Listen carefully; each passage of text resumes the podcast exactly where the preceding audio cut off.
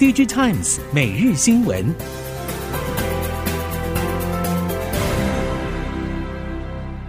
听众朋友们好，欢迎收听 DigiTimes 每日新闻，我是汪方月，现在为您提供今天的科技产业新闻重点。首先带您关心。DigiTimes Supply Chain Summit 二零二三在台北国际会议中心展开。DigiTimes 董事长黄清勇和 HCL 创办人及 EPIC 基金会主席、印度大恒竹城律师事务所合伙人，在座谈会上针对以印度为核心的大南方经济体未来发展进行讨论。HCL 创办人暨 EPIC 基金会主席强调，印度的最大目标是成为可以打造创新产品的国家，而不单纯只是一个制造基地。未来整个大南方经济体会是一个具永续性的市场。如果把视野拉长到二十到三十年，甚至更远，印度会是前进中东和非洲等不同市场的关键轴心。近期低轨卫星产业迎来一大消息，SpaceX 执行长马斯克指出，旗下卫星网络服务星链已经实现正现金流，Starlink 达到现金流损益两平。一方面凸显马斯克对于听起来挚爱难行的愿景具有极强的执行力；另一方面也证明太空产业商业化虽然在前期将迎来长期亏损和大量资源投入，但终究具有可行性。从今年表现来看，Starlink 可以说是具有完全主导地位。如果目前低轨卫星营运的获利模式确定可行且能持续运作，产业态势将大致底定。中国双十一购物节刚落幕，尽管阿里巴巴和京东等声称今年销售额高于去年表现，不过业界认为，虽然下游通路上的备货意愿增加，但终端需求以及机体产品表现相对平淡，整体消费需求复苏缓慢，如同先前预期。随着近期记忆体原厂积极减产效应显现，现货价拉升之外，第四季合约价也跟进调整。但如果实际需求无法反映备货速度，预期明年上半记忆体价格涨幅将可望趋缓。美国记忆体大厂美光近日发表新款一百二十八 GB DDR5 八千 MHz RDIMM 记忆体模组，采用针对伺服器需求而设计的单片式三十二 GB DRAM。同时，美光也对外分享其对于未来五年有关高效能与高容量记忆体新技术的发展愿景。美光高频宽记忆体技术真正的革新，还是属于预计二零二六年问世的 HBM4。这款产品如果要成功推出，势必需要记忆体、处理器与封装业者之间的紧密合作。作紧接在后的，则是二零二八年的 HBM 四一，频宽可以达到每秒二 TB 以上，容量落在四十八到六十四 GB 之间。近期半导体前四大应用手机、伺服器、汽车、笔电、PC 景气有走出谷底的迹象，不过终端需求还是难说有比较具体的回温。DigiTimes 研究中心总监黄明章对此指出，全球运算需求高涨，驱动半导体技术新突破，AI 技术驱动电子设计自动化工业革命，IC 设计将更快、更便宜、更有效率，催生产业新篇章。明年全球半导体市场有望比低迷的二零二三年成长百分之十二，后市可期。半导体前四大应用之一的手机也终将告别过去四年都在年检的状态，预估明年手机半导体出货年增大约百分之五点四。由于终端市场复苏缓慢，今年半导体景气市况疲软。不过，伴随供应链持续调整库存水位，IC 通路业者受惠于库存水位逐渐恢复正常，以及下半年正值传统旺季，有部分急单涌进，IC 通路双雄大连大和文业十月营收都创下历史纪录。纵观多数 IC 通路业者观察，以应用市场来看，汽车、公用、通讯、资料中心等后续展望相对乐观。其余新兴市场，包括像是智慧医疗、五 G 通讯、功能方面需求也较为热烈。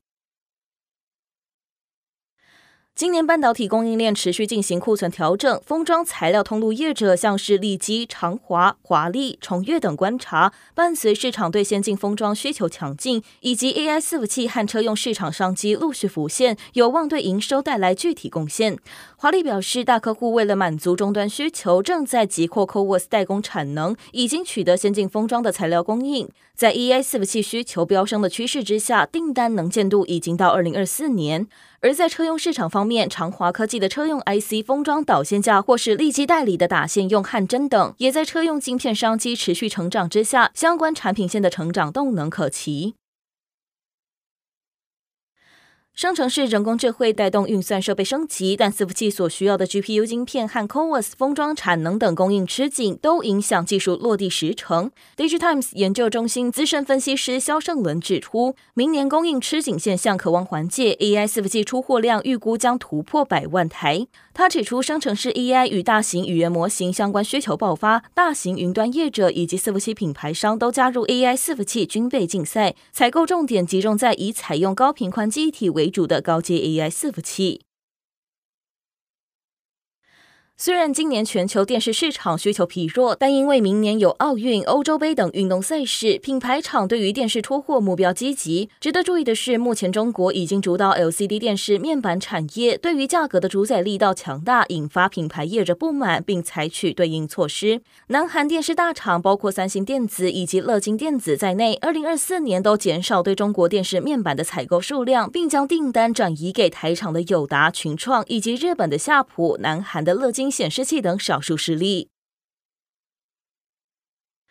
鸿海十四号举办第三季法说会，市场聚焦电动车与 AI 伺服器发展。董事长刘扬伟指出，目前电动车大环境对 CDMS 商业模式发展有利。除了电动巴士之外，Model C 也将在二零二四年开始贡献营收。先前，美国汽车工人工会针对底特律三大车厂发动罢工，要求加薪。虽然事件随着车厂允诺加薪告一段落，但特斯拉持续打价格战，车厂的成本无法转嫁到售价上。电动车削价竞争的同时，成本持续攀升。刘阳伟认为，这样的环境有助于电动车外包市场成长，因为透过 CDMS 模式，可以协助车厂掌握 Time to Cost 以及 Time to Market 模式，这都是红海的机会。鸿海第三季交出三绿三升的好成绩，并乐观看待第四季前景。展望二零二四年，鸿海给予中性评价，并认为必须密切观察政经局势、通货膨胀以及货币政策，但还是预期云端网络产品中的伺服器会是主要的成长来源，尤其是云端服务供应商客户需求持续成长，对 AI 伺服器有强劲需求。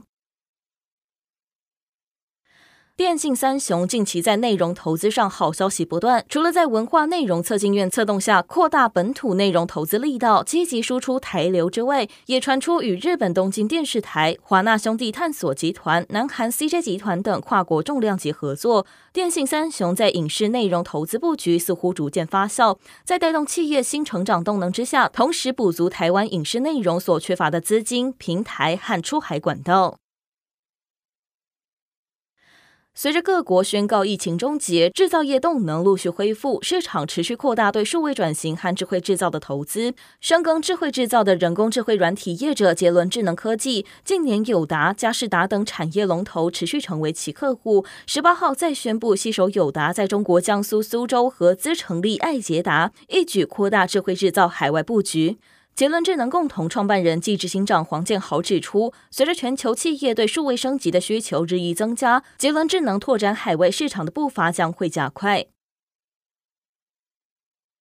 日本半导体设备大厂佳能宣布推出采用纳米压印技术的微影设备，可用于生产五纳米晶片，且经过改良将可以进一步用来生产二纳米晶片，比荷兰厂艾斯摩尔的极紫外光曝光机便宜一个位数。值得注意的是，日本佳能会长、社长兼执行长玉手洗富士并不认为纳米压印设备会取代极紫外光曝光机，但可以创造新的机会与需求。纳米压印微影设备不但可以降低晶片制造商对于晶片代工厂的依赖，甚至让小型晶片制造商有发展全球竞争的机会，降低进入先进制程晶片的门槛。另外，也可以让台积电和三星等代工厂更容易小量制作晶片。以上新闻由《DigiTimes 电子时报》提供，翁方月编辑播报。谢谢您的收听。